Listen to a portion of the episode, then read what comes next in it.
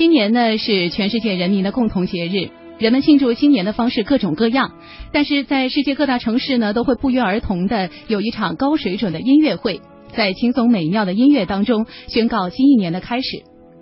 如果要说其中最传统、最引人注目的，无疑是每年一度的维也纳新年音乐会。从二零一三年开始，中央人民广播电台也是独家享有了维也纳新年音乐会中国大陆地区的唯一广播播出权，为您呈现了维也纳新年音乐会，也成为我们中国大舞台的一个传统。今天晚上呢，我们将为您呈现的是由拉脱维亚指挥家马里斯·杨松斯执棒维也纳爱乐乐团二零一六年新一年音乐会。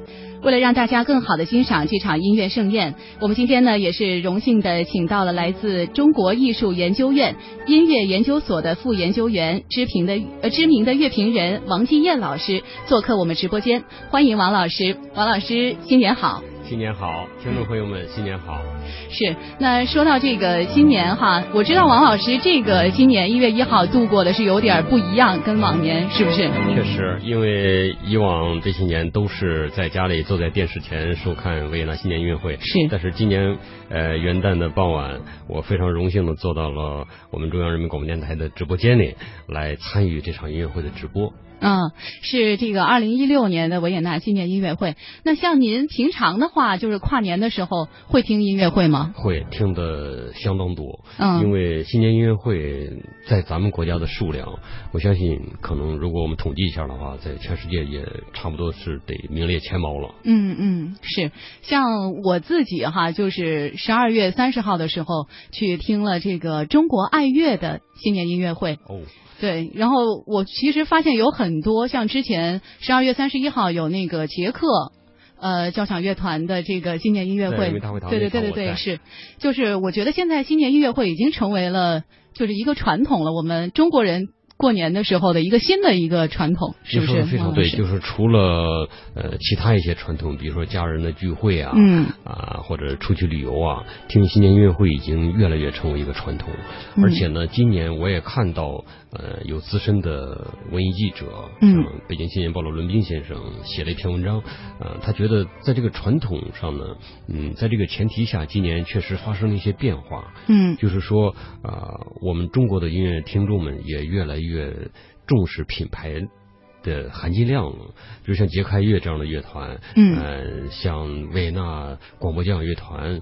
呃，真正的这些世界知名的乐团，而不是可能曾经有那么几年呢。呃，有些人说是一些所谓的水团啊，冒牌的、冒牌的散装的。但是其实这种观点我也不完全同意，因为有一些散装的团水平也是非常高的。是，反而有一些呃，比如说我们这儿也有一些原装团，可能原装了很多年了，水平也不一定就那么高。这个问题应该应该区别对待。嗯，那说到这个新年音乐会，它的传统是不是就是源于这个维也纳新年音乐会？呃，关于新年音乐会的传统呢，很多人都在研究。嗯嗯，可以说这已经是个没法解决、没法考证、没法考证的问题了。到底新年音乐会从什么时候开始的？可能很久远，但是我相信，就像你刚才说的，维也纳应该是一个重要的。对，我觉得最引人注目的应该还是这场对新年音乐会，因为维也纳毕竟是音乐之都，呃，维也纳爱乐团又是全世界最好的交响乐团之一。嗯，那么在新年音乐会里面，之所以到目前为止毫无疑问。呃，被转播的最多的，被关注的最多的，被评价的最多的，包括音像制品发行量在全世界也最广的，就是一九四一年开始的维也纳新年音乐会。嗯，您提到了这个维也纳新年音乐会是从一九四一年开始，那王老师给我们介绍一下它它的来源吧，就是这个新年音乐会是怎么在一个什么样的契机下出现的？好，新年音乐会呢，就像我们刚才谈到的，肯定是呃。很多很多年前，或者说很早的时候，嗯，呃，人们在迎新年的时候，迎新年的时候一种自发的举动。其实，在演世俗的音乐会之前，呃，教堂里，呃，在新年的时候就会有丰富多彩的演出，嗯，呃，管风琴啊，合唱啊，也包括乐团。那后来呢，慢慢慢慢的，呃。这种演出也到民间了，跟民间的那种呃民间艺人们的演出呃结合起来，成为一种世俗化的嗯迎接新年的一种音乐活动。那么维也纳新年音乐会呢，其实它的起源还可以追溯到追溯到更早，嗯是在约翰施劳斯在世的时候。其中呢，我们现在经常谈到维也纳新年音乐会的中国元素，有一点特别有意思，也就是在呃一八七三年的时候呢，中国人加洛普是吗？对，那一年呢，在维也纳办了一个世界博览会，其中呢有一个叫呃中国委员会，嗯就我们中国人在那会儿也开始参与这样的世界性的活动了，那还是在清朝呢。哦嗯，那么我们中国人呢，那会儿在维也纳也还是呃入乡随俗，他知道维也纳人喜欢音乐，所以呢，中国委员会呢就推动了一个合作，就是约翰施劳斯和维也纳爱乐团的合作。因为这二者的合作呢，在那一年的上半年也只有过一次。呃，我们都知道，约翰施劳斯是写这种比较轻松一些的作品的，嗯而维也纳爱乐团呢是演奏，通常是演奏贝多芬啊，演奏勃拉姆斯啊，演奏这些我们认为更严肃的作品。所以在这二者之间，并非不存在一个界限和鸿沟。那我们中国人在这个事情上起到了非常大的一个推动作用。在那场音乐会之后呢，呃，以至于。当时汉斯利克就是维也纳最有名的评论家之一，嗯现在我们国家还学音乐美学的都知道他那本《论音乐的美》。汉斯利克写了一篇文章，说，看来在我们呃听到嗯听到约翰施劳斯的作品或者兰纳的作品之前呢，啊、中国人不得不先举行一场音乐会了，这实在是很悲哀的。他的意思就是我们都没有能让我们的最最优秀的作曲家和我们的好乐团结合在一起，嗯。而而我们不得不远让遥远东方国家的中国人来跟我们促成这种合作，而我们作为中国人现在在读呃这样一个史诗，我们觉得还是很自豪、自豪的，很骄傲的。对，对是。那其实也说明这个维也纳新年音乐会它是历史非常悠久，对传统也非常的深厚。对那其实说到这个传统的话，维也纳新年音乐会和我们现在听到的很多音乐会，它有一些不一样的地方，就是它的传统呢，它有一些仪式感，比如它的场地。金金色大厅嘛，金碧辉煌，然后在那一天呢，会布置很多的鲜花，然后它的鲜花呢和它的这个呃场景的布置都是有一些讲究，然后呢，它的就是观众必须得盛装出席，是不是？是。呃，我们经常说新闻有五个 W，嗯嗯啊，时间、地点、事件。我有时候想，维也纳新年音乐会的特殊之处，呃，至少是四个方面决定了它。第一是演什么，嗯这其中呢，从一九四一年到现在，毫无疑问的是，不管里面加进呃哪位别的作曲、别的国家的作曲家的作品，约翰施劳斯家族的圆舞曲、波尔卡、加洛普进行曲、轻歌剧序曲，肯定是要占据绝对主导的地位的。是这个曲目特点决定了世界上其他国家的乐团呢，就算是模仿，也还是有照猫画虎、邯郸学步的那种感觉。是是达不到维也纳乐团这种效果的。第二个呢，就是谁在演，那就是维也纳乐团。嗯第三个呢，在哪儿演，维也纳金色大厅。第四个呢，就是在什么时候演，也就是在元月一号这天。嗯其实我们看到的是三场新年音乐会当中的最后一场。啊，对，它是有三场，然后一月一号是在最后一场？对，嗯之前呢是三十号的十一点，呃，演一场叫预演。虽然叫预演呢，其实也是带观众的。呃，那一天呢，就像我们有点像我们录背播带这种感觉似的。嗯呃，先做一个预备。那么三十一号呢，晚上演一场夜间的音乐会，同时到了一号这一天的上午，我想这乐团也经过了磨合了，就正式的演呃新年音乐会。这一天是向全世界直播的是一号那一天的。嗯，那王老师，您有没有去现场听过这个维也纳新年音乐会啊？呃，这个音乐会是非常难去听的。啊，对我我其其实查阅资料的时候，我发现就是很多报道都说这场音乐会算是全世界票最难买的音乐会了，对，得等好多年。就据说只有一千张票，是不是？呃，两千零四十四张，两千零四十四张，其中包括一些站票。它有一千七百四十四个座位，正式的嗯坐的位置，还有呃三百个站的位置。有时候哦这个站票呢会稍微有点差别在数量上，嗯但是基本上就是控制在三百左右。这这这个那是真正的全世界一票难求的，呃，最难买的场次了。嗯，那他这个好像据说还得提前一年就得订票，就是所以说，听众朋友现在如果想要去听二零一七年维也纳新年音乐会的话，好像是从今天开始是吗？还是从这个月开始吧？就得进行网上的一个登记，然后据说还有一个摇号的一个过程，对，确实非常难。非常复杂这个过程，而且呢，呃，应该说还是相当渺茫，我们只能碰运气了。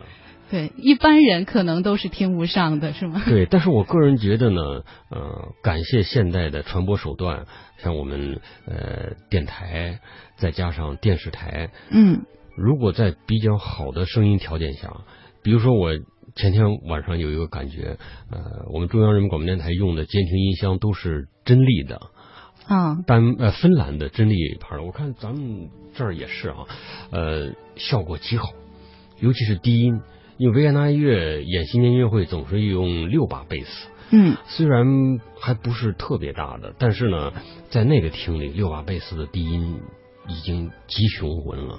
有时候如果音箱太单薄的话，比如电脑上的小小点儿的音箱的话，可能这种感觉不那么丰满。但是我在中央人民广播电台的监听音箱里面听到的声音，我觉得有时候在现场呢，你得坐在非常好的位置上。啊，如果你坐的特别远，呃，而且呢，嗯，离舞台特别远的话，那种无论是视觉还是声音，未必赶得上在好的音响。对，说到这个声音效果，其实刚才在上节目之前跟王老师还聊到了，说这个金色大厅的这个声场效果确实是呃非常好的，全世界知名的是吗？全世界知名的，嗯它是在这个地球上声音最好的，被公认为声音最好的三座音乐厅之一。嗯嗯，而在这三座当中呢，又是被认为居于首位的。另外两座呢，一座是我们也都很熟悉的，呃，荷兰首都阿姆斯特丹的皇家音乐厅；嗯另一座呢，在美国是波士顿交响音乐厅，都非常好。三个厅呢有一个共同点，就它的形状都是所谓协和状的。啊是就就很朴素的长方形，没有椭圆，没有半圆，没有扇形，这些都没有，就是老老实实的这种古典的长方形，但是效果特别好。维也纳金色大厅呢，我相信任何一个人，呃，如果有机会进去听的话，我曾经四次在那个音乐厅里听过演出，嗯其中有一次呢，还是跟着我们国家的乐团中国爱乐团，呃，在那儿演出。因为我很清楚，很清楚中国爱乐团在我们国内的几个厅里是什么声音。我们第一次到维也纳金色大厅排练的时候，从二泉映月的第一声拨弦开始，贝斯，我就发现那儿的音响效果那是名不虚传的。就是整个呃声场效果和在国内听的不一样。不一样，其实可能好多人说啊，我不是搞音乐的，我没听过那么多音乐，我听不出来。嗯实际上只要是能听出来的，立刻就能听出来。首先音量就大，嗯就大很多。可能经常我们有些人用一种比较夸张的方式来来来说哪个歌剧院或者哪个音乐厅的效果好，说一个硬币掉在地上，周围都能听见。呃，如果在安静的时候掉硬币，那真是能听见的，哦确实就是那么安静。就是所谓的音响效果的好，就是敏锐。嗯就乐器发出的声音，在我们听众当中，是在我们在我们的这个耳耳边，在我们的耳膜当中是立刻会有一个反应的，而不是那种差的，就是比较迟钝的。嗯嗯同时呢，就是在这种很大的回声的情况下，当乐队用很小的力度，有全乐队在全奏的时候，每个声部是不是仍然清楚？那这一点也是很重要的。因为我们也知道有一些音乐厅，我们大家可以想象一下，我们去呃，比如说浴池啊啊或者卫生间那种贴瓷砖多的地方，回声回声很大。其实那那那回声大是效果好的一个前提，因为没有回声的话，声音就很干，对就不好听。但是回声大了，我们可能都知道，声音是打架的。嗯就嗯比如说，我们说完一声一个词了，那么下一个词来的时候呢，上一个还没走呢，还在空中逗留呢，那这两个声音就打架，嗯就会造成一种冲撞，就会造成一种不清晰感。但维也纳金萨厅的奇妙就在于，它既是丰满的，既是有回响的，但同时又是及时的上一个声音能消失，以至于让新来的声音呢有它自己的空间。这样的话，就是一种高度清晰的，同时金光灿烂的音乐厅。所以我读到过很多评论家这么赞美金色大厅是特别对的，说金色大厅的金色不仅仅是指我们从视觉上能看到的，从四壁到呃大厅的顶部的嗯。那种视觉效果，那种璀璨的金色，同时也是一种声音的金色，那个像金子一样的。呃当然形容的特别美。多谢。是，其实说到这个维也纳新年音乐会哈，它每年都会有一个主题。那今年的这个主题呢是，呃，在舞蹈庆典当中稳步发展。王老师怎么理解这个主题？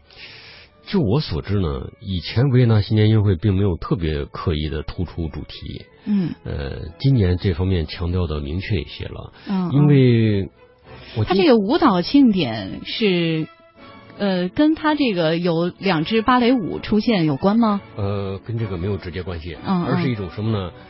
就本质而言，维也纳新年音乐会的成功，它的魅力，它的独特，就在于它演奏的是舞曲音乐。啊，对，因为因为可能很多新年音乐会，比如说呃，您刚才谈到了三十一号晚上人民大会堂的捷克爱乐团，嗯嗯也有很多舞曲，德维夏克的斯拉夫舞曲啊，斯梅塔纳的歌剧《被出卖的新嫁娘》里面的三首舞曲啊，嗯呃，那么但是他也演了一首德维夏克第八交响曲。那再早几天呢，二十八号的时候，我在国家大剧院听李彪先生指挥德国的布兰登堡交响乐团，嗯。那演的是像正规音乐会一样的曲子，下半场是贝多芬第七交响曲，当然第七交响曲的四乐章也是舞曲，但是维也纳乐不同，他演的几乎大部分都是舞曲，尤其是波尔卡。尔卡对圆舞曲，圆舞曲。这就是按一般人理解，这就是跳舞的音乐。是。虽然杨松斯大师纠正说，我可不认为这些都是伴舞的音乐，那意思他们都是有很高的艺术价值的。所以在这个意义上呢，维也纳乐今年呃说的这个。嗯，提出的这个主题是非常好的，在舞蹈呃这种优美的节奏当中稳步发展。这个发展呢，也就是说，这个发展不光是音乐的发展，也是我们整个人类的发展进步。我理解，嗯他把这个发展呢诗意化的啊、呃嵌入了一种镶嵌到了一种舞蹈的节奏当中，好像我们整个人类跳着舞在走向更美好的明天。这是特别符合维也纳音乐、维也纳爱乐团、约翰施劳斯的精神的。就是在新年这一天，我们听这样的音乐，我们从一种舞蹈的律动当中，在舞蹈的律动当中，在音乐的律动当中对走入新年，对，对这个寓意还是非常的美好哈。非常美好。其实说到这个维也纳，说到金色大厅，我们刚才说到它的外观，说到它的声场效果，然后也说到了这个呃。看，就是听音乐的时候得有这个盛装出席仪式感。那说完了这个硬件，我们再来说一说这个软件。其实它每年这个维也纳呃新年音乐会出来，最受关注的两点，无外乎就是它的曲目安排和它的指挥家的人选。对，其实他这个指挥家世界瞩目，不过分吧？这个说法。当然不过分，不仅嗯是世界瞩目的问题，是世界顶尖。嗯，就他那他这个人选都是怎么选出来的呢？那当然是维也纳乐团乐团定的。嗯维也纳爱乐团呢，有一点跟我们很多人想象的不一样。可能我们觉得最好的乐团都是国家级的机构，事实上，维也纳乐呃作为维也纳文化机构里面最最知名的呃两个之一，另一个呢，我相信是呃维也纳国家歌剧院。嗯。当然还有呃还有还有一些可爱的儿童们，也是这个国家的象征，就是维也纳童声合童声合唱团唱。团，对，但是他维也纳乐确实又是民间机构，他的那些音乐家们都来自维也纳国家歌剧院，就嗯他们在国家歌剧院的乐池里是几乎是每天晚上都有演出的，不是演歌剧就是演芭蕾。嗯，但这个乐团呢相当大，因为它有一百四十多位音乐家，这些音乐家呢在演歌剧的同时，不耽误他们再组织起来。按按理论上来说呢，是自发的组织成交响乐团，嗯再到音乐厅里去演出。最早的动机呢也很简单，就是他们想想有机会演交响音乐，而不只是演歌剧，嗯同时呢也能增加他们的收入。那这种传统从一八四二年到现在一直保持着，就它是一个完全自治的乐团。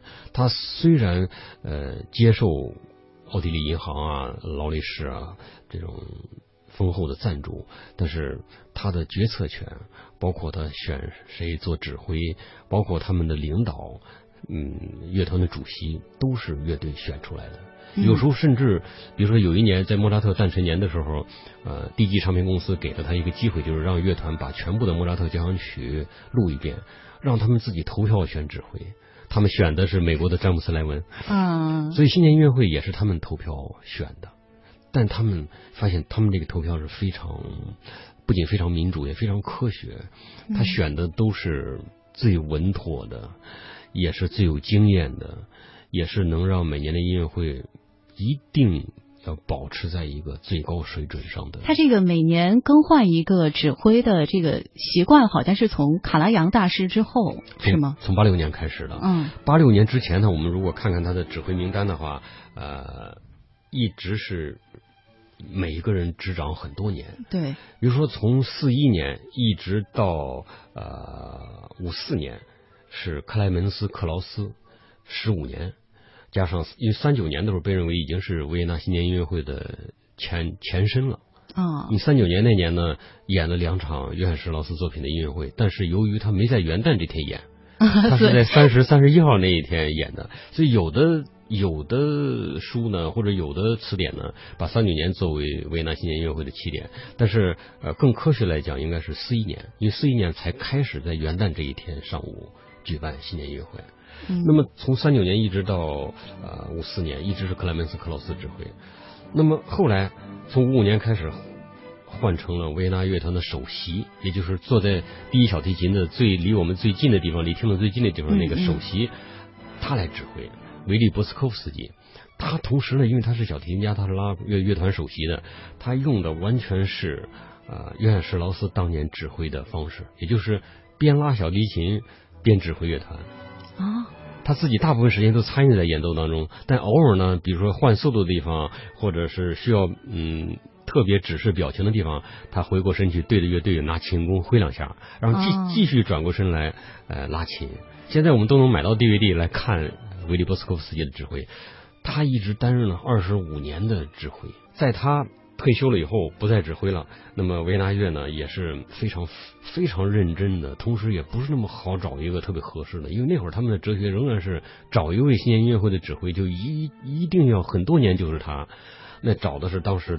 呃，在维也纳非常活跃的，还曾经担任维也纳国家歌剧院呃院长的，嗯，去年去世的洛林马泽尔大师，就现在来说就已经是前年了。来自维也纳的高雅音乐，来自金色大厅的殿堂艺术。二零一六年一月一日，一年一度的新年音乐会在奥地利维也纳金色大厅准时奏响。中央人民广播电台中国大舞台为您奉上最引人注目的年度音乐盛会——二零一六维也纳新年音乐会，敬请。中央人民广播电台文艺之声 FM 一零六点六，一零六点六文艺之声，生活里的文艺，文艺里的生活。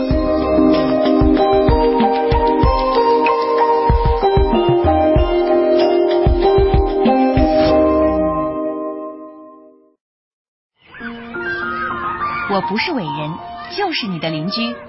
在加拿大完成了研究生学业，回国开设了幼儿早教机构。我希望孩子们在快乐的环境中学习成长。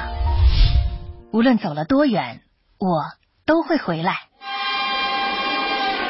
攻克中国高铁技术难关是我的梦想。我不是英雄，只是一名赴籍海外的学子。归国后加入中国动车机组的研发。无论前面的路。有多么艰难，我都会坚持走下去。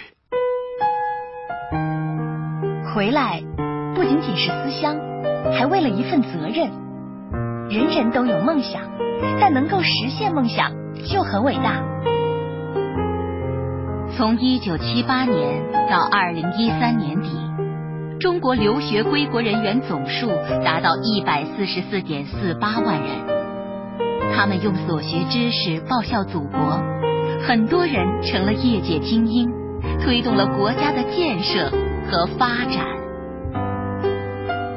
血浓中国情，共圆中国梦。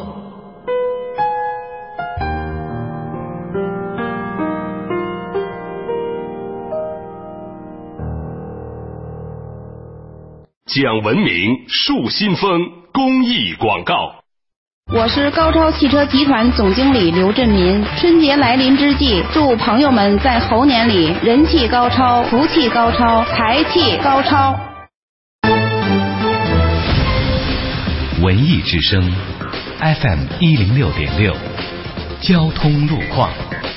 来关注一下交通提示。正月十五之后，返京客流会进一步增加，各大交通场站周边道路容易出现车多的情况，高速公路的车流量也会有所增加，提示大家注意交通安全。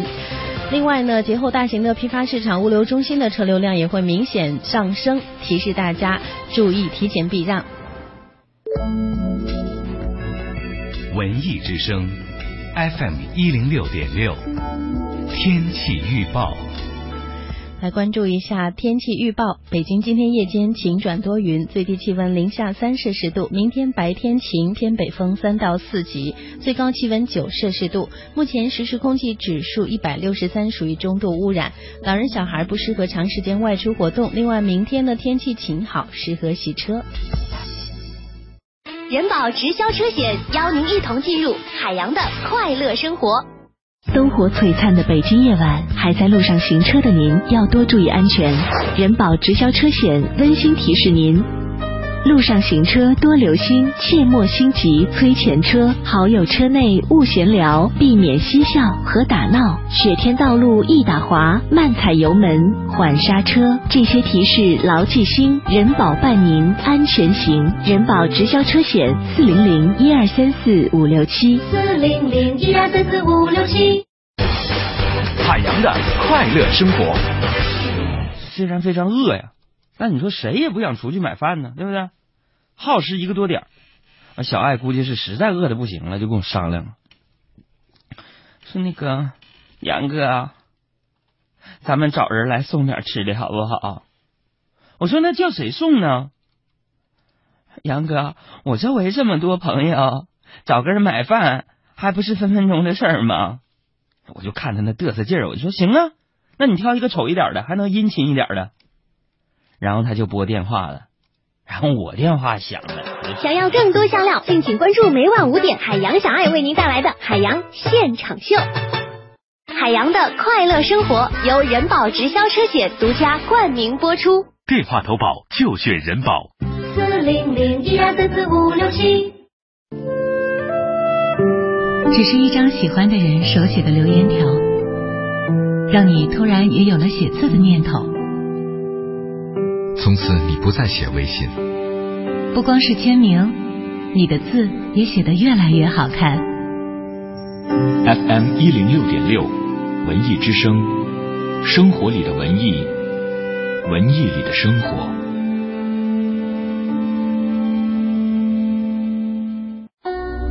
用经典陶冶你的心灵，用精品愉悦你的耳朵。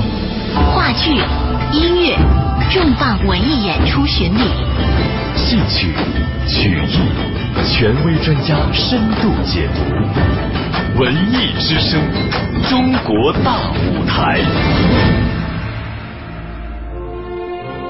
来自维也纳的高雅音乐。来自金色大厅的殿堂艺术。二零一六年一月一日，一年一度的新年音乐会在奥地利维也纳金色大厅准时奏响。中央人民广播电台中国大舞台为您奉上最引人注目的年度音乐盛会——二零一六维也纳新年音乐会，敬请收听。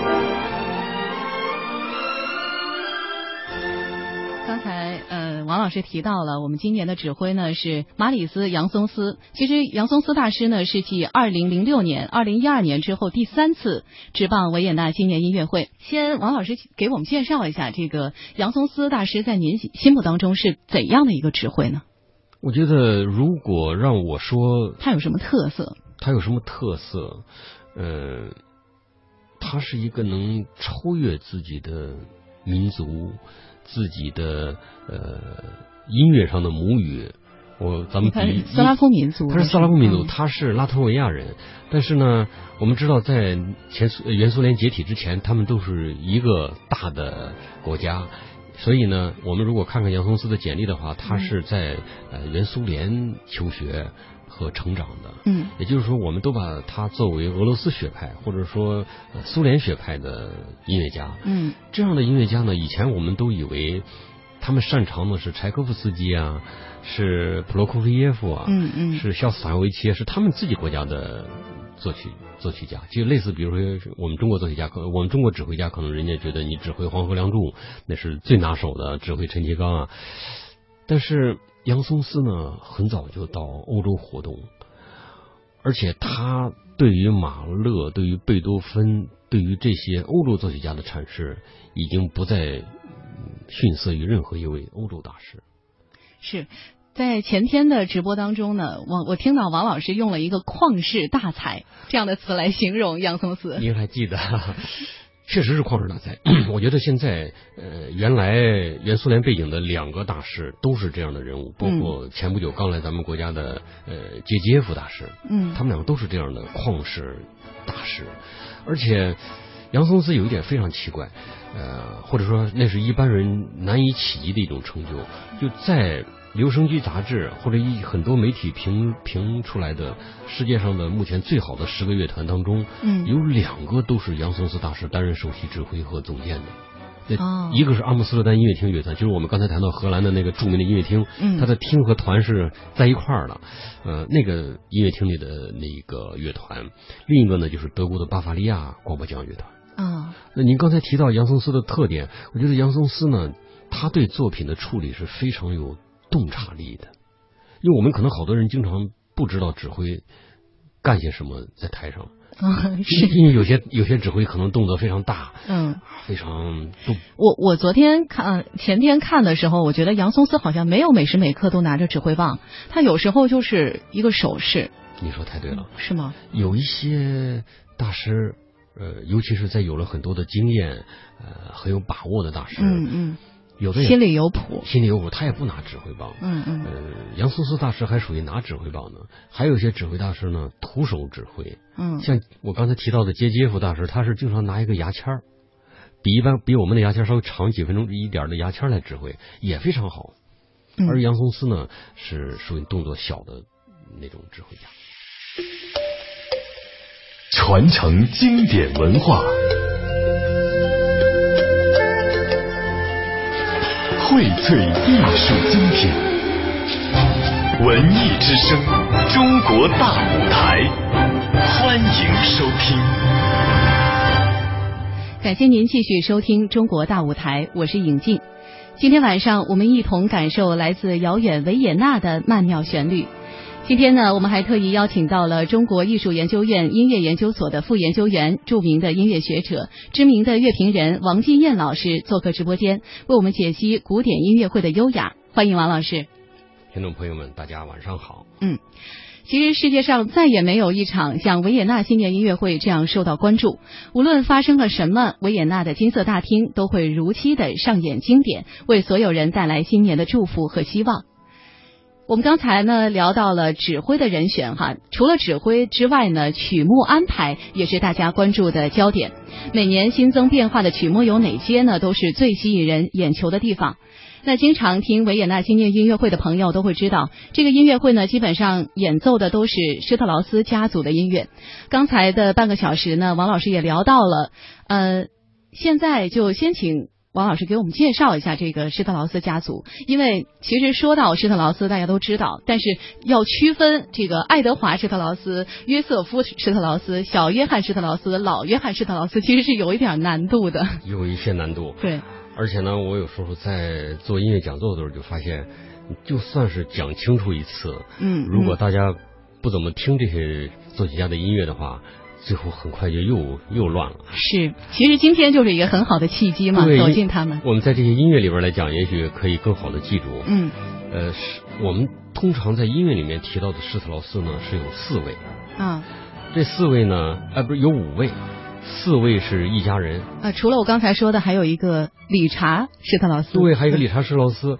理查施特劳斯呢，是跟维也纳的施特劳斯父子没有关系的。嗯嗯。他碰巧。都姓施特劳斯。嗯，就像我们比如说，如果江西某个人也姓王，啊、跟我我们未必有一是是有什么血统上的联系。嗯，呃也许往上追一千年或者多少年 有有，但是呃，明显来说是没有的。那么理查施劳斯呢是德国作曲家，是一八六四年出生的，嗯一九四九年去世的。那么在二零一四年的时候呢，呃，很多全世界各国，包括我们国家都纪念他呃诞辰一百五十周年。但是我们今天的所说的维也纳新年音乐会所涉及到的施特劳斯，极少涉及到理查施劳斯。嗯很少演他的作品，偶尔会呃演他一小段音乐，呃，像前年的时候，但是大部分时间演的都是维也纳的父子四人的作品。嗯这其中呢，父亲就是我们通常说的老施特劳斯，呃，老约翰施劳斯，就是每年现在的新年音乐会的最后一首都是他的作品。拉德斯基进曲，，嗯那是他创作的作品。他是在一八零四年出生，一八四九年逝世了。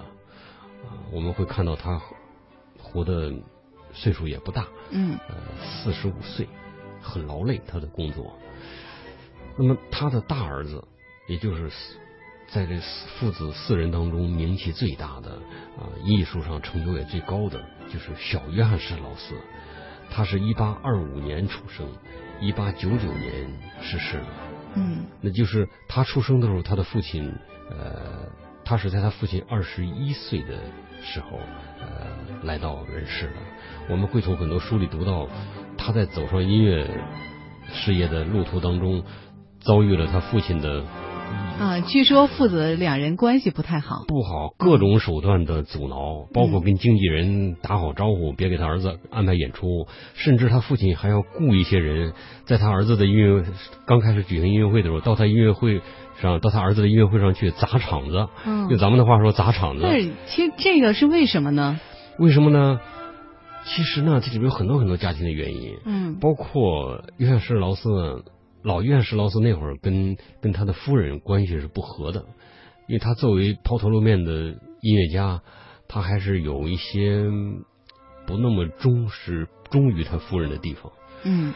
除了种种家庭原因之外呢，呃，如果能放到台面上的主要原因就是他不认为他所从事的这一行是一条很光明的、哦。很富足的、很保险的道路。就像很多艺术家都是阻碍他们的儿子走他们自己的道路，这一点我们可能在各个行业里都能都能看到。是是，但是呢，还有一些写传记的人呢，喜欢从弗洛伊德的理论来分析，说他大概从他这个儿子身上呢，明显的感觉到了一种强大的威胁。就如果他儿子干这一行的话，那超过他，非超越他不可。现后来发现他的估计也还是对的，嗯。那是用那个小品里的话说，怎么就把前辈拍拍在沙滩上？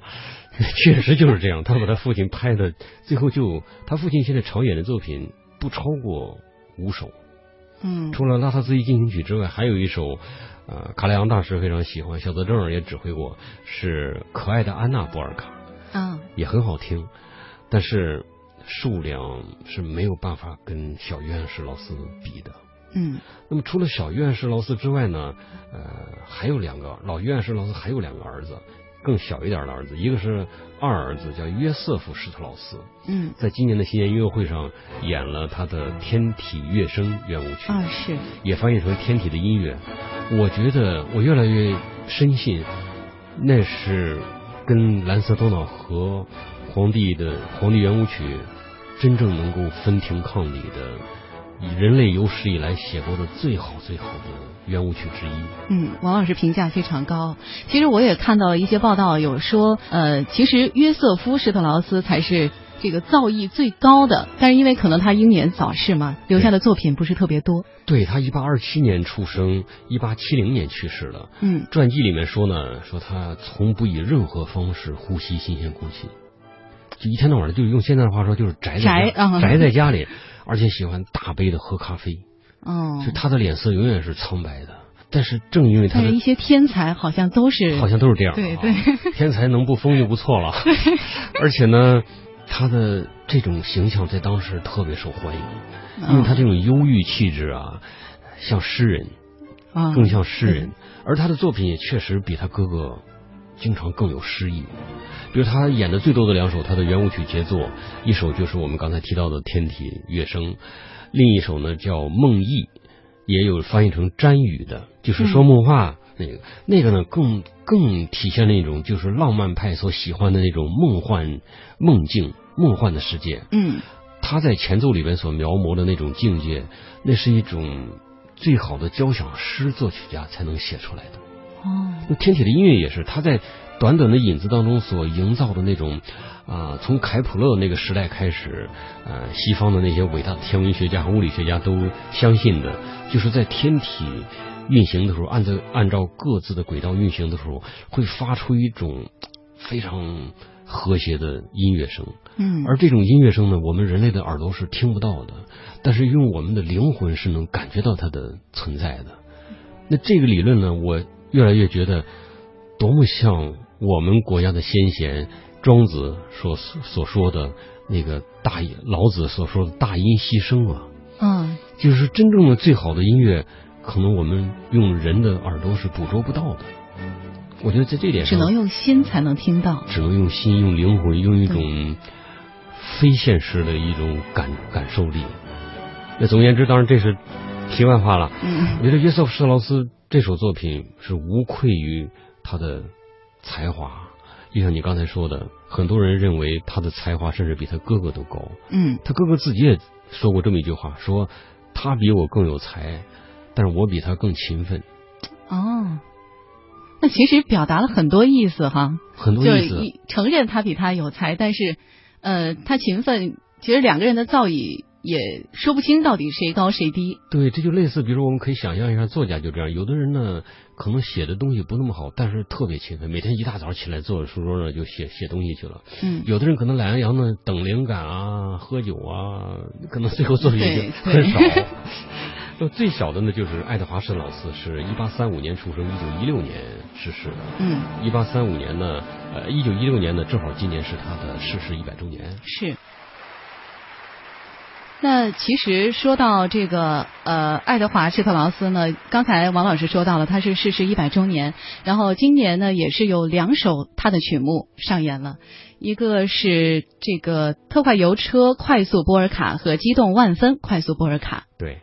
那么在上半场的最后一首，也就是呃特快油车，其实我觉得就是速递，就是快递，是这个概念的。在这个波尔卡当中呢，嗯，有一个很好的一个小小噱头，有噱头，对，小戏剧，就是有一位邮递员捧着一个盒子来到他面前，嗯，他打开那个盒子是打开的，里面有一根。是约翰施特劳斯用过的指挥棒，对，那是非常宝贵的，上面用呃银用银子镶嵌了。嗯，我看了，非常的精美，对，黑色的，黑色的，上面有银银质的镶嵌，那镶嵌的是约翰施劳斯的名字，那个首字母。嗯，那么这根指挥棒呢，是在约翰施劳斯去世之后，是被呃这个呃罗伯尔罗伯特施托尔茨，也就是。我们今天我们在这场音乐会的第一首作品听到的《联合国进行曲》，嗯，他的作曲家曾经被他所使用，嗯，那么这次呢，呃，杨松斯大师在今年的音乐会上拿到了这根指挥棒来指挥，这是一种。特殊的输入，我们看到那个指挥棒比我们所习惯的指挥棒要粗很多。嗯嗯，是。那还有这个呃，激动万分快速波尔卡，王老师跟我们讲解一下这部作品。好，这个波尔卡的名字啊，我们会发现经常特别好玩。嗯，很很接地气，各种各样的。这个激动万分呢，就是表达一种人在呃一些激情澎湃的情况下的一种。心情状态和一种外在的表现，所以这首波尔卡呢，呃，就是用这么一种可爱的方式来表达一下我们人在有些时候可能是处在一种相当亢奋、相当激动的那种时刻。那这个曲子呢，就今年的直播就加上了之前拍好的一段芭蕾。啊，是用那个芭蕾呢，呃来朦胧的，同时很诗意的，也是在一个跑马场。对对对，同时也也有点搞笑的。对，它是有一些剧情设计在里头的。对，这个剧情呢。一直是维也纳新年音乐会所运用的芭蕾的一个呃，很多人特别喜欢的一种风格，嗯，就是它有一种朦朦胧胧的一种情节，嗯，让你很难去用呃，可能我们清晰的一个逻辑来给它界定清楚，但是它分明又里边是好像是有又有一个情节，让你有一种如梦如幻的感觉，嗯。那其实说完了这个施特劳斯家族呢，在维也纳新年音乐会上，现在有一个不成文的规定，就是每年还是会出现一些新的面孔哈。除了这个施特劳斯家族之外的一些音乐家，像今年呢就有三个新面孔出现在了这个本届的音乐会上。对，呃，首先呢就是我们刚才提到的罗伯特施托尔茨，嗯，施托联合国进行曲，联合国进行曲。这个罗伯特施托尔茨呢是喜欢维也纳音乐。喜欢舞曲音乐的人都会知道的，嗯，他相当有名。有的约翰施劳斯传记里面会这么说：说这首作品，我们想象一下，如果让罗伯特施托尔茨来指挥，那会是什么感觉？就他不愧为是呃有幸在多年间拥有约翰施劳斯指挥棒的人，嗯，他指挥约翰施劳斯的圆舞曲的时候，那种节奏上的那种曼妙，那种跌宕起伏。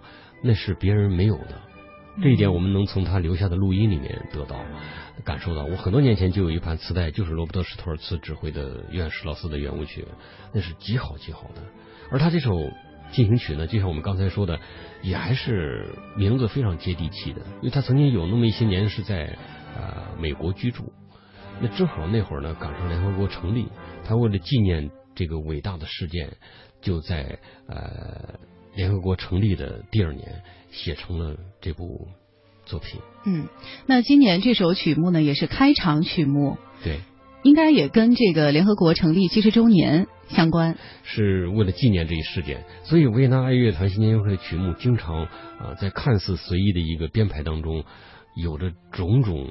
呃，小心思，小心思，这些心思呢又很自然，又很好，有时候甚至会做一种呃打破传统的调整。比如在二零零五年，洛林马泽尔大师指挥的那年，他就把大家都都会在有的那个鼓着掌进行的一块演奏的这个拉特兹基进行曲给去掉了。嗯，因为那年之前发生了印度洋大海啸，很多很多的。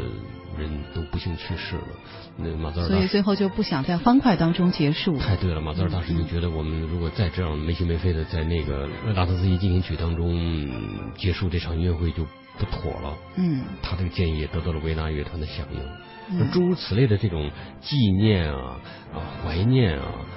其实说明这个维也纳爱乐乐团，包括这个新年音乐会，都是还有还是很有这个人文情怀的。特别有人文情怀，我觉得这一点他们做的可能是全世界的音乐会里面最好的。啊，评价非常高啊！是。那这个还有维也纳少女圆舞曲是卡尔米歇尔齐莱尔。对，这个齐莱尔呢是比。爱德华施特劳斯还要再晚一些年出生的一位维也纳的舞曲作曲家，但是呢，他他在登上乐坛的时候，呃，那两那几位施劳斯，除了老院施劳斯之外，还都在音乐舞台上，所以呢，齐雷尔被认为是他们最大的竞争对手。哦，因为他自己的很多作品，包括现在我们听到的，呃，今今年的这首是维也纳少女，那么他还有一首更有名的叫维也纳市民。嗯。这都是极好极好的作品，我个人是齐雷尔的呃热爱者，尤其是他那首《维也纳市民》，听过很多很多遍。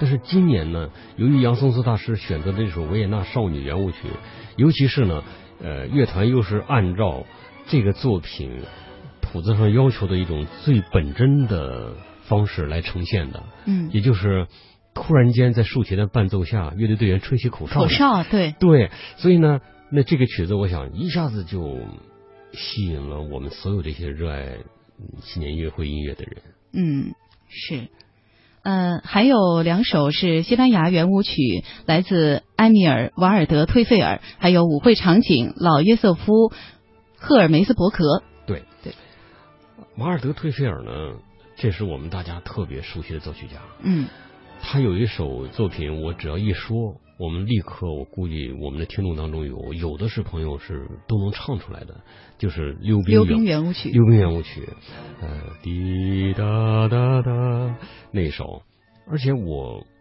个人的联想呢，总觉得一听那个曲子的前奏，你就觉得好像就到了冰面上了。风虽然很冷，但是由于我们马上要溜冰了，心情还很兴奋。呃，冬天当中带给我们最好的那种快乐感，就已经在音符当中洋溢了。那么瓦尔德·忒菲尔呢，除了溜冰圆舞曲之外，还有很好的作品，包括这首西班牙圆舞曲。这首西班牙圆舞曲呢，好多音乐爱好者朋友也会觉得，哎。这旋律怎么这么熟悉啊？怎么跟另一位作曲家的作品一模一样呢？那就是夏布里埃的一首西班牙狂想曲，他用了这里面的呃一些素材。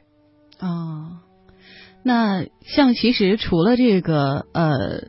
呃，指挥或者一些噱头之外，哈，还有一个亮点就是维也纳童声合唱团今年也加盟了。其实，在呃去年的时候，杨松斯大师被确定了之后，就有人说，呃，是不是这个维也纳童声合唱团又要加入呢？因为每年好像杨松斯大师指挥的时候都有这个童声合唱团的出现。呃，没有，他也不是每次都邀请这个合唱团。呃，二零一二年好像是。二零一二年是没有的，嗯，呃，零六年是有的，啊，零六年，对对对，每次童声合唱团加入的时候，总是一个非常美的一景，是。因为维也纳童声合唱团来我们国家很多，我们越来越多的人熟悉和热爱这个合唱团，而且呢，今年的十月的时候，我曾经到重庆大剧院去，啊，做过一次讲座，就是为了。维也纳童声合唱团在重庆大剧院的一场音乐会做铺垫的一个导赏性的讲座。来自维也纳的高雅音乐，来自金色大厅的殿堂艺术。二零一六年一月一日，一年一度的新年音乐会在奥地利维也纳金色大厅准时奏响。中央人民广播电台中国大舞台为您奉上最引人注目的年度音乐盛会。二零一六维也纳新年音乐会，敬请。音乐、诗歌、艳阳天、鲜衣、白马、美少年，文艺的生活在平凡里激荡，好时光不散场。中央人民广播电台文艺之声，FM 一零六点六。生活里的文艺，文艺里的生活。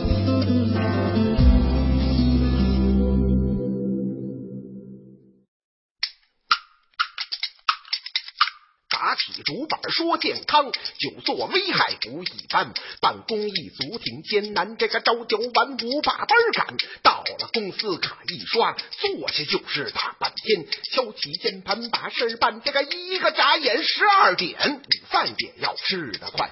交钱找座端起碗，回来趴桌打个盹儿，压迫神经脖颈酸。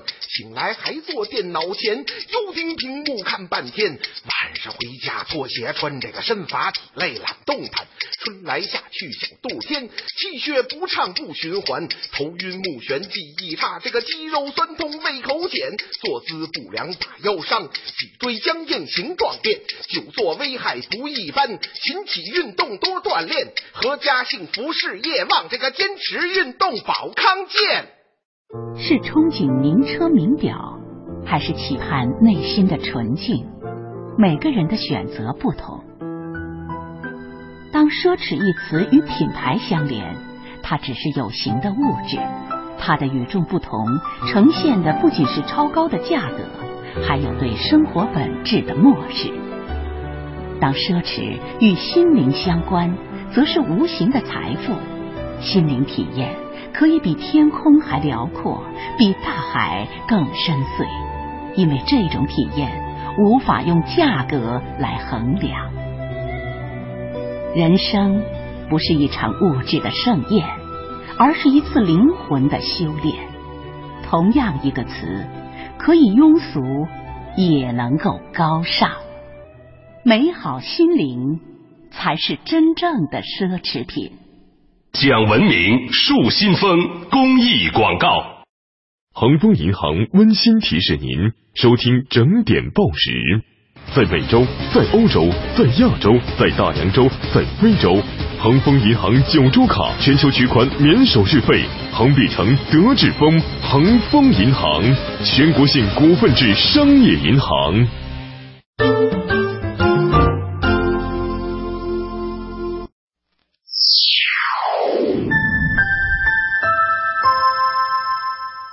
北京时间二十三点整。广播电台文艺之声，FM 一零六点六，生活里的文艺，文艺里的生活。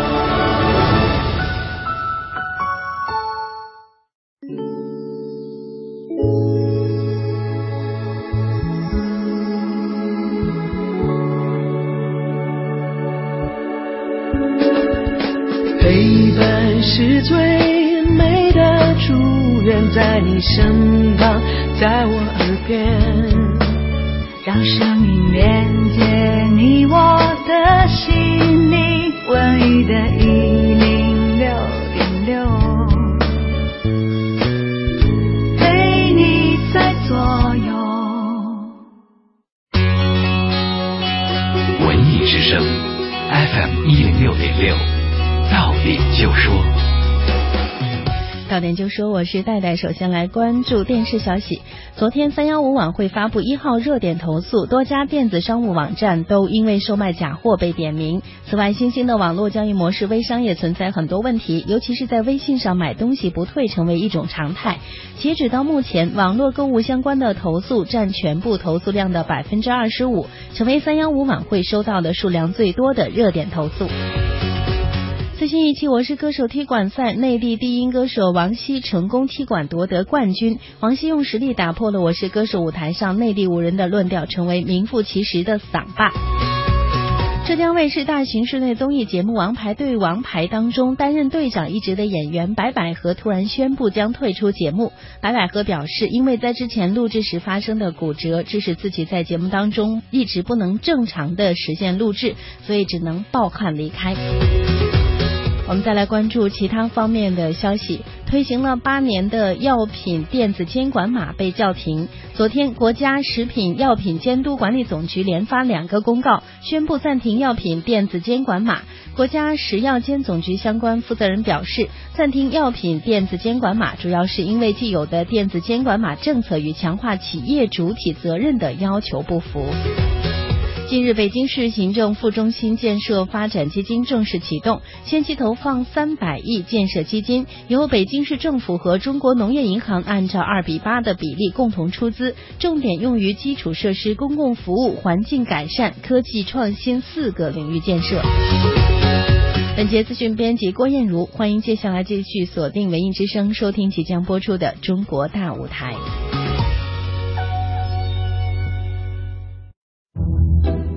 中央人民广播电台文艺之声，FM 一零六点六，生活里的文艺，文艺里的生活。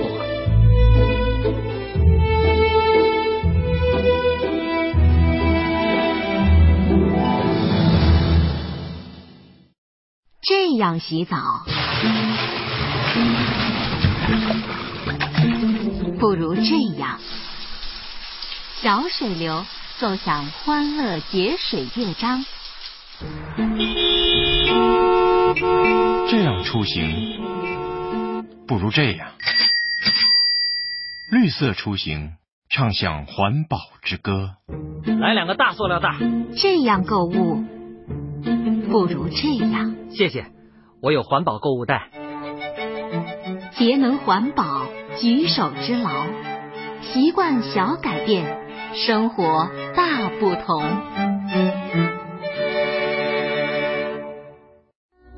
用经典陶冶你的心灵，用精品愉悦你的耳朵。话剧、音乐、重磅文艺演出巡礼，戏曲、曲艺，权威专家深度解读。文艺之声，中国大舞台。来自维也纳的高雅音乐，来自金色大厅的殿堂艺术。二零一六年一月一日，一年一度的新年音乐会在奥地利维也纳金色大厅准时奏响。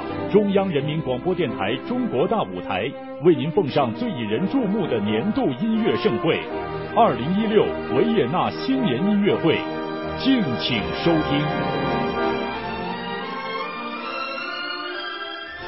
那其实说到这个维也纳男童合唱团呢，它是和维也纳爱乐乐团一起被视为奥地利的两个国宝哈。对。呃，说到它的地位，其实有一段描述，我觉得还挺有意思的，是说在维也纳心目人的心目当中呢，有三个是令人向往的职业：孩童时代呢，成为维也纳男童合唱团的成员；而立之年之后，成为骑术学校的骑手；年近花甲，再当一名政府官员。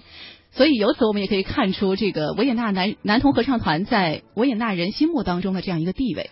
对，就就是说，小时候如果像赶上一样能在合唱团里待着，那人生的三分之一的一个一个呃追求就实现了。嗯。我曾经有一次问一位奥地利的朋友，我说这个难吗？这三条？他说非常难。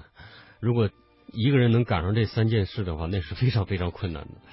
是，其实我们在我在听的时候也觉得就是四个字：天籁之音。对，就是有这个交响乐的衬托之下，这个其实童声出现，它更能把这个音乐的这个美好带给大家。你说的太对了，而且呢，平时我们在听维也纳童声合唱团到我们国家来巡演的时候，我们没有这么奢侈的一种享受。嗯，因为那种演出呢，通常都是由钢琴伴奏的整场的合唱作品，对于。酷爱合唱艺术的人来说，尤其是对于酷爱童声合唱的人来说，那是一种盛宴。但是呢，我觉得从音乐的角度而言，每当维也纳童声合唱团站到金色大厅的管风琴旁，跟全世界最好的音色、最漂亮的维也纳乐团在一起的时候，那这是一种难以言喻的一种奢侈了。啊，奢侈，对。王老师，这个用“奢侈”这个词，应该是其实是一种听觉上的一个奢侈的享受，或者说精神上的。对，因为他这两个团呢，也并不是那么多的机会在一起的，也各自有各自的日程。嗯。那其实除了这个维也纳童声合唱团，呃，还有一些花絮小安排，也是这次呃音乐会的一个亮点。王老师之前呢也谈到了一些哈，呃，比如有这个在特快油车快速波尔卡演奏的时候，呃，有他的呃小施特劳斯。呃，演奏过的指挥棒，杨松斯大师是使用了他的指挥棒。对。然后呢，有这个邮邮差讨要小费的这个情节。对他还没钱。对对对，杨松斯大师还有一个表情的一个表现，一个表演。对，嗯，包括他从那个首席的衣兜里掏出来，掏出来一张纸币，送给那邮差了，要不然打发不了那邮差，他守在那儿，手心朝上等着 要赏钱呢。今年的这些小花絮，我个人。据我个人没有特别严格统计，可能是最多的。最多。对，以前呢都特别含蓄，有的指挥家呢，比如说，比如说，我记得有一年是有一个强盗。嗯，强盗登台，强盗加洛普，对，强盗加洛普演奏的时候，对，这也是经常的一个花絮，包括演奏打猎波尔卡都是呃猎枪开一枪，有时候那个枪开出去呢是，比如说法国指挥家普雷特那年是打出去一些彩的那个那个那个呃彩纸屑，嗯，啊从。空中飞舞下来，这都是很好的。今年也有那个狩猎波尔卡，今年狩猎波尔卡，但是没用这个，用了两块板子做成了一个乐器。对，那个乐器呢，那个打击乐器模仿枪声呢，那就是这个曲子通常的演法啊。所以呢，在这个曲子上。并没有做什么，而在其他地方确实是。还有那个叹息加洛普，两次的两组乐手集体叹，对，发出叹息声哈，对，那简直是好玩极了。对，但是我我看到好多朋友的观点呢，包括我个人也觉得，可能今年最美的小花絮，就是上半场第五个曲子《维也纳少女圆舞曲》，嗯，那个口哨声。啊，是我今天上午还特别认真的看了一下回放，就是看看是不是都在吹，甚至某一些女演奏家也把口型也是在吹口哨。这咱们国家可能好多女孩不爱不会吹口哨，不会吹。对，我觉得其实特别难，吹口哨你能发出那个音很容易，但你能把那个调吹得那么准，然后还那么美，我觉得是很难的。这也有音准问题。对，这也说明啊，维也纳乐的这些演奏家们，他们的好音准不光在自己的乐器上有体现，对，而且吹口哨的时候也行。所以昨前天晚上，我跟好多喜欢维也纳新年音乐会的朋友在微博上聊天，我就开玩笑我说，呃，口哨的音准呢，同也符合我们老百姓说的那句话，就是人比人得死，货比货得扔。事实上呢，人比人也这也要靠天分，也要靠天分。他们吹的是特别好的，我相信可能是那样，吹的音准好的人，口哨技术高的人呢，就呃声音大一点；吹的不好的人呢。也做做个样子，做那样子，就类似咱们所说的那个滥竽充数，滥滥竽充数，南郭先生，嗯，总而言之是很很好很好的，就给人感觉一群绅士们吹着口哨，跟在那个特别漂亮妩媚的维也纳少女后面。当然，我们不能理解成二流子，是那些有礼貌的、有教养的绅士们，给给心爱的啊，或者他们让他们着迷的呃少女们呃。表达那种对他们的赞美。嗯，那除了这个之外，王老师还有没有一些就是当天晚上让您印象特别深刻的一些地方？嗯，让我印象最深刻的地方还不是这些花絮，嗯，而是对作品的阐释。有一首作品是我觉得今年的演绎几乎是登峰造极了。那就是下半场的，我们刚才谈到的约瑟夫施特劳斯的《天体乐声圆舞曲》。天体乐声圆舞曲是这首圆舞曲呢，很多指挥家都喜欢。呃，据统计呢，它已经成为几乎和蓝色高瑙河的演出频率差不多的。传承经典文化，荟萃艺术精品。文艺之声，中国大舞台，欢迎收听。其实我之前呢，在查阅一些资料的时候，也发现，呃，杨松斯大师自己在接受采访的时候，他也说到，他自己最想演出的就是这首曲目。哦，是吗？这个信息对我来说非常。他在接受《欧洲时报》。呃，采访的时候说到，就是当时记者提问的时候说，今年的曲目单里有没有对您来说是有特殊意义的作品？然后他说，呃，有，就是约瑟夫施特劳斯的《天体乐声圆舞曲》，他说这是他最想演奏的曲目。上次在二零一三年新年音乐会的时候被演奏，但是他觉得这是他的曲子，嗯，他的曲子，对，所以他认为是最棒的圆舞曲。因为我非常。我有非常多的唱片是卡拉扬大师指挥的，嗯。嗯，卡拉扬大师特别热爱这首作品，以及我刚才说的呃约瑟夫施特劳斯的另一首圆舞曲，就是呃梦忆圆舞曲，嗯，或者叫瞻语圆舞曲，嗯，如果我们看看大师一生录的唱片的话，他反复的在各种场合呃指挥这两首圆舞曲的录音啊。那么到了一九八七年的时候，当维也纳乐团邀请卡拉扬大师指挥维也纳新年音乐会的时候，他也把这两首圆舞曲都放到曲目里边去了。嗯，那次的天体的天体乐声圆舞曲指挥的那是之前的维利波斯科夫斯基和洛里马泽尔和之后的呃几位指挥家穆迪啊啊，还有包括好多人觉得最最好的指挥维也纳新年音乐会的大师卡洛斯克莱伯都没有达到的一种。灿烂的、明媚的、浩瀚的、呃诗意的那种境界，但是到了二零一六年，我特别认真的在前天晚上在直播间里听这首曲子的时候，就备受感动。嗯，我觉得那简直是，那简直是美到了极致。包括有一处，那是让我可能永远不能忘的，就是当经过了很多的。美妙的旋律之后，最开始的那个第一圆舞曲的前半部分又回来了。那是在 D 大调上，用 D 大调的属音，也就是 A 开始的那个 A 音呢，啊，是第一小提琴演奏。维也纳乐的小提琴声部那是举世闻名的。嗯，他们在揉弦的时候啊，咱们知道拉小提琴是揉弦的。嗯，啊，都是弦乐都是揉弦的哈，叫 vibrato。就像唱歌的那个，呃，我们小时候还不理解那种哦哦哦哦那种抖，那个 vibrato 非常的甜美。那维也纳乐在揉弦拉出这个音来的时候，极美极美。杨松斯让这个 A 音比一般的时值要延长了一倍左右，在这个音上很明显的停留了一番，这立刻让我想起来，就像浮士德在最后的时候，歌德的《浮士德》里面，浮士德说：“啊，这一刻你太美了，请你驻足。”就是可能我们人生就这样，当某一个时刻我们太幸福，我们觉得太美的时候，我们我们是不想让这一刻过去的。嗯，那会儿甚至有一种惆怅感，觉得可能人世间的最好的时刻，他为什么不能为了我们而站住呢？这都是圆舞曲所传达出来的一种深意，也是杨松斯在这种阐释当中，他可能没有想那么多，但事实上这一刻带来的那种回味无穷的那种感觉，那。对于认真听的人来说，对于熟悉这个作品的人来说，已经在音乐里了。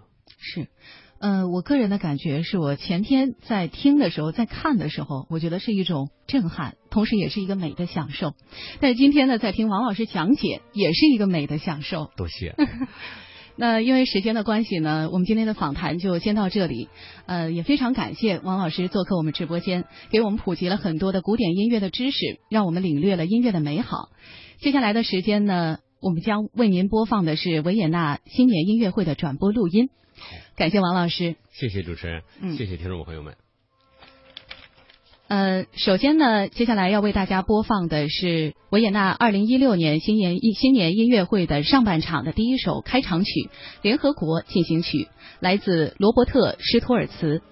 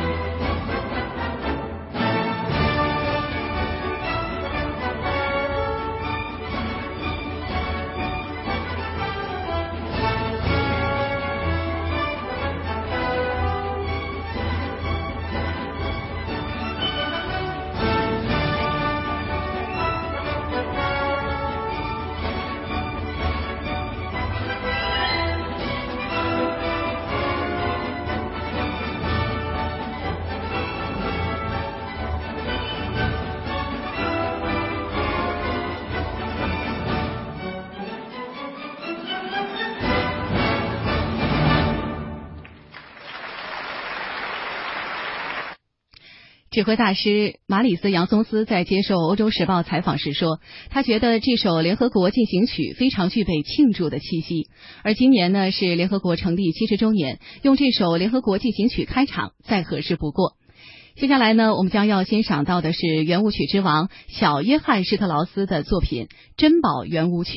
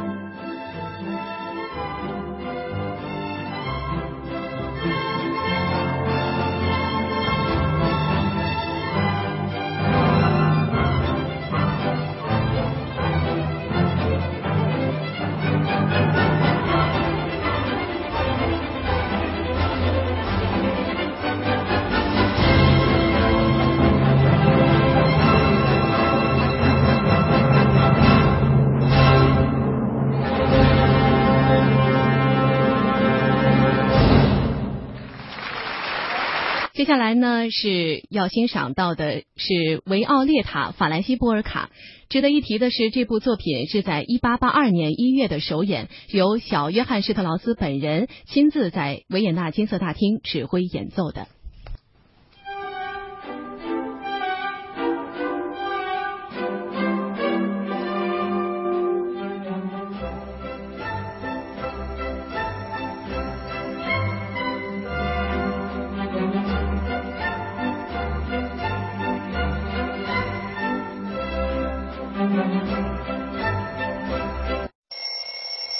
开眼睛，在想穿什么样的衣服出门；出门了，在想走哪条路去上班。每一天都有很多选择，但不知不觉的，我所做的选择都是最熟悉、最本能的一个。FM 一零六点六，中央人民广播电台文艺之声，生活里的文艺，文艺里的生活。我不是伟人，就是你的邻居。在加拿大完成了研究生学业，回国开设了幼儿早教机构。我希望孩子们在快乐的环境中学习成长。无论走了多远，我都会回来。攻克中国高铁技术难关是我的梦想。我不是英雄，只是一名富集海外的学子。回国后加入中国动车机组的研发。无论前面的路。有多么艰难，我都会坚持走下去。回来不仅仅是思乡，还为了一份责任。人人都有梦想，但能够实现梦想就很伟大。从一九七八年到二零一三年底，中国留学归国人员总数达到一百四十四点四八万人。他们用所学知识报效祖国。很多人成了业界精英，推动了国家的建设和发展。血浓中国情，共圆中国梦。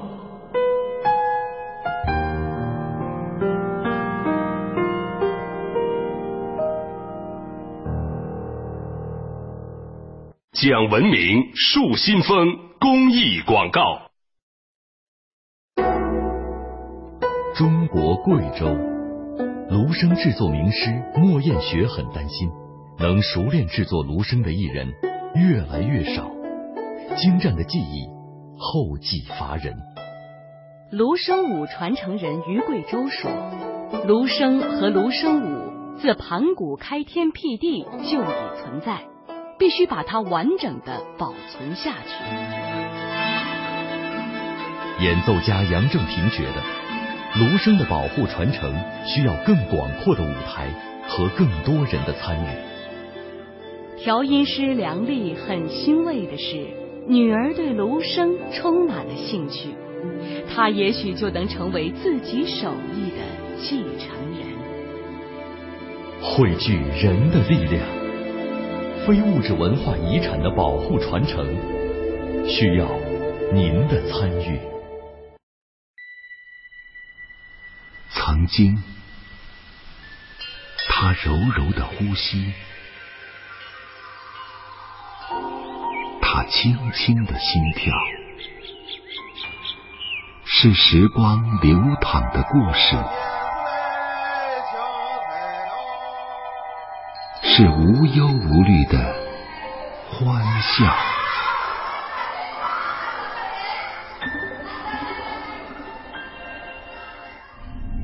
如今，他的呼吸重了，他的心跳快了，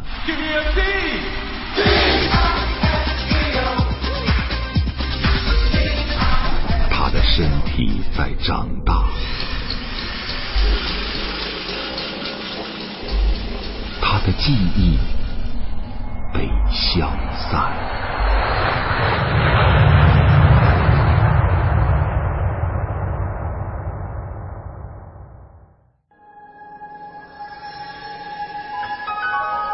一座城市就是一个人，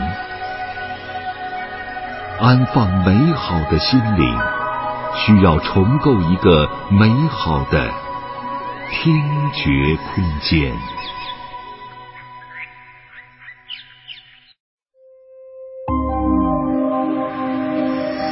中央人民广播电台文艺之声 FM 一零六点六，一零六点六，文艺之声，生活里的文艺，文艺里的生活。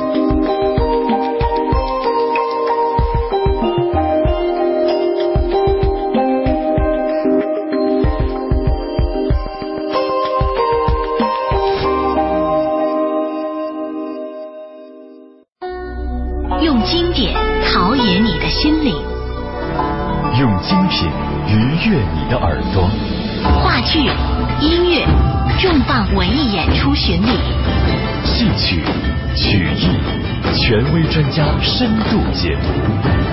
文艺之声，中国大舞台。来自维也纳的高雅音乐，来自金色大厅的殿堂艺术。二零一六年一月一日，一年一度的新年音乐会在奥地利维也纳金色大厅准时奏响。中央人民广播电台中国大舞台为您奉上最引人注目的年度音乐盛会——二零一六维也纳新年音乐会，敬请收听。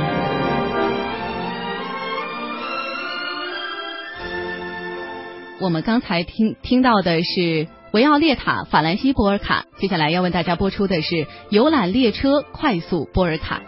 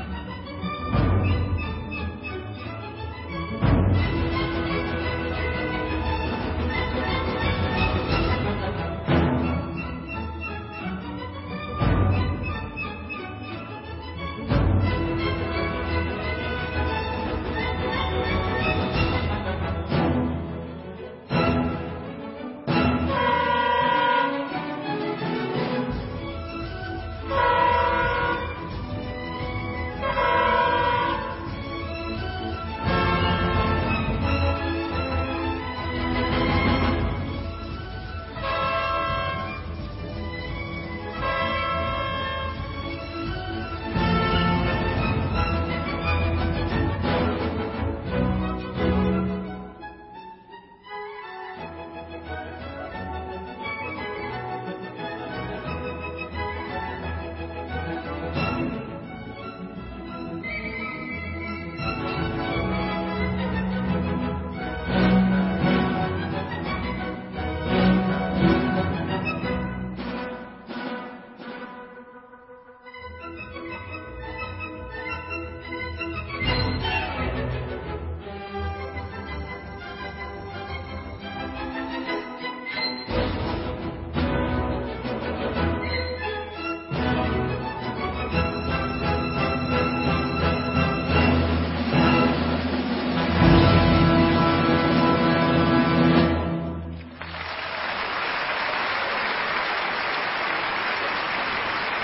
来自小约翰施特劳斯的游览列车快速波尔卡，这是他为了庆祝一家铁路通车典礼而创作的管弦乐作品。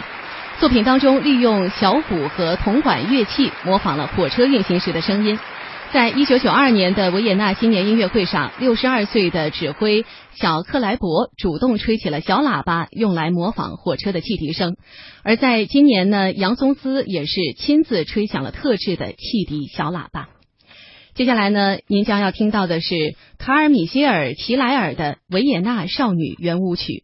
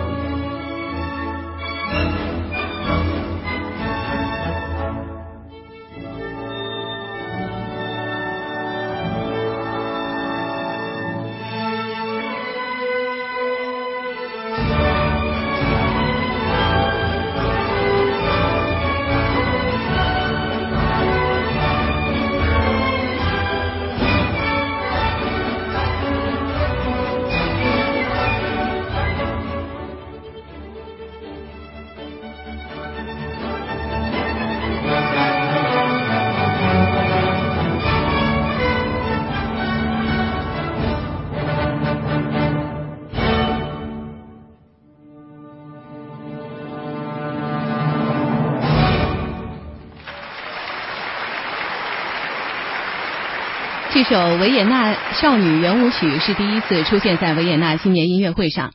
这是一首相当名副其实、充满着温柔甜美气息的维也纳圆舞曲，尤其是其中那段口哨和竖琴的二重奏，令人过耳难忘。乐团在杨松斯的带领下，集体秀了一下口技，将现场的气氛推向了高潮。那上半场的演出呢，将在下面这首爱德华施特劳斯振奋人心的特快油车快速波尔卡当中落下帷幕。二零一六年距离他去世正好是一百周年，可能有人会说哈，为什么只选择了两首快速波尔卡，会不会太少呢？但是如果查一下历史数据，您会发现两首真的不能算少了，因为很多时候这位小弟弟是会缺席这台家族聚会的。为了这首特快油车快速波尔卡，杨松斯今天还特意带来了他珍藏的小约翰施特劳斯使用过的指挥棒，这本是当年的一位匈牙利粉丝送给圆舞曲之王的礼物。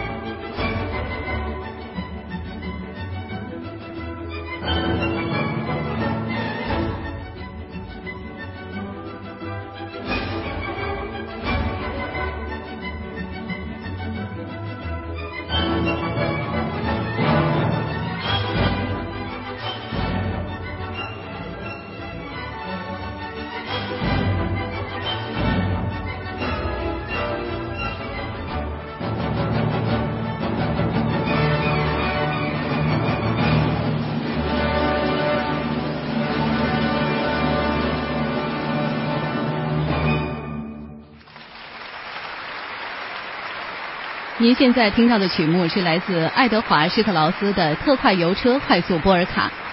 目前呢，维也纳新年音乐会的上半场已经全部结束了。下半场的第一首作品呢，是来自小约翰施特劳斯的《威尼斯之夜》序曲，维也纳的首演版本。此前在新年音乐会舞台上的指挥家哈农库特和巴伦博伊姆所带来的都是柏林的首演版本，而当天上演的都是已经阔别已久的维也纳首演版本。Thank you.